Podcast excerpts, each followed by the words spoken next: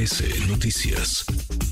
Le agradezco estos minutos al doctor Javier Tello, experto en políticas de salud. Doctor, muchas gracias. Gracias, Javier. ¿Cómo te va? Muy buenas tardes. Hola Manuel, buenas tardes, qué gusto. Gracias, igualmente, gracias por platicar con nosotros. ¿Qué riesgos sanitarios, doctor, ves por la emergencia en Acapulco luego del paso de Otis, del huracán Otis? Fíjate, Manuel, que es una pregunta muy interesante, ¿no? Porque si me hubieras hecho esta pregunta la semana pasada, sí, eh, tendría más sentido las primeras emergencias que hoy no tienen sentido en, en esta segunda semana, pero que son las mismas porque vemos que no avanzan y ahora se van a poner peor. Te explico.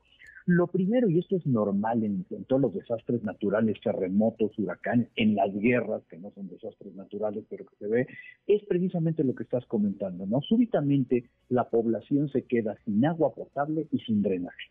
Eso, eso es las dos medidas esenciales, básicas para tener un saneamiento. Esta población, la estamos viendo el día de hoy, que sigue sufriendo por no tener agua potable y no tener un servicio de drenaje, está destruido completamente el servicio de, sanitización de Acapulco. Y esto lo que va a propiciar inmediatamente, si no es que ya comenzamos, porque estas sí son enfermedades que, se contagian de una manera muy rápida, son las infecciones gastrointestinales. Vamos a ver gente que va a tener desde diarreas virales, niños con problemas de diarreas virales muy importantes, hasta, hay que decirlo, enfermedades que pueden causar brotes importantes como la salmonelosis, ¿sí? Eh, mucha gente se pregunta por el cólera, pero el cólera es un poco más difícil porque tú requieres haber tenido un portador previo, ¿no? Entonces, bueno, las primeras eh, afectaciones las vas a ver en enfermedades gastrointestinales. ¿Por qué? Porque la gente no puede tener un control de excretas, porque hay fecalismo al aire libre, porque el agua está contaminada, porque no se pueden lavar las manos para comer. Los pocos alimentos que se preparan se están haciendo con malas condiciones de higiene. Entonces, aquí vamos a tener un problema que vamos a tener que ver cómo lo detenemos, ¿sí? No quiero pensar y quiero ser muy cauto en esto que podamos llegar a que podamos llegar a tener brotes de polio. ¿Por qué? Pues porque yo asumo que todavía nuestra población tuviera una protección adecuada, pero este tema de las vacunas ya lo hemos platicado antes, ¿sí? Ojalá y no lleguemos a esto. Ahora, esa es una parte. Dos, estos depósitos de agua que siguen existiendo, es imposible imposible drenar todo, eliminar la basura, las llantas.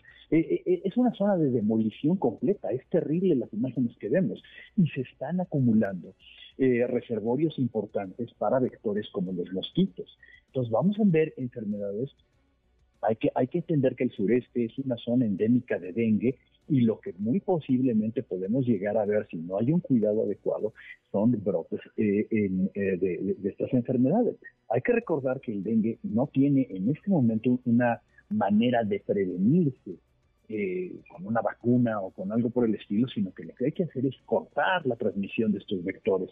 Hay que quitar estos reservorios. Entonces es importantísimo, por lo primero que te dije y por esto, que haya ya de manera urgente una limpieza y una reactivación del suministro de agua potable y del drenaje. Creo que estas son las dos cosas más importantes. Ahora, a mediano plazo, Manuel, vienen problemas muy importantes porque prácticamente los servicios médicos están en ese momento paralizados. No contamos con más que eh, con, con, los, eh, ¿cómo se llama?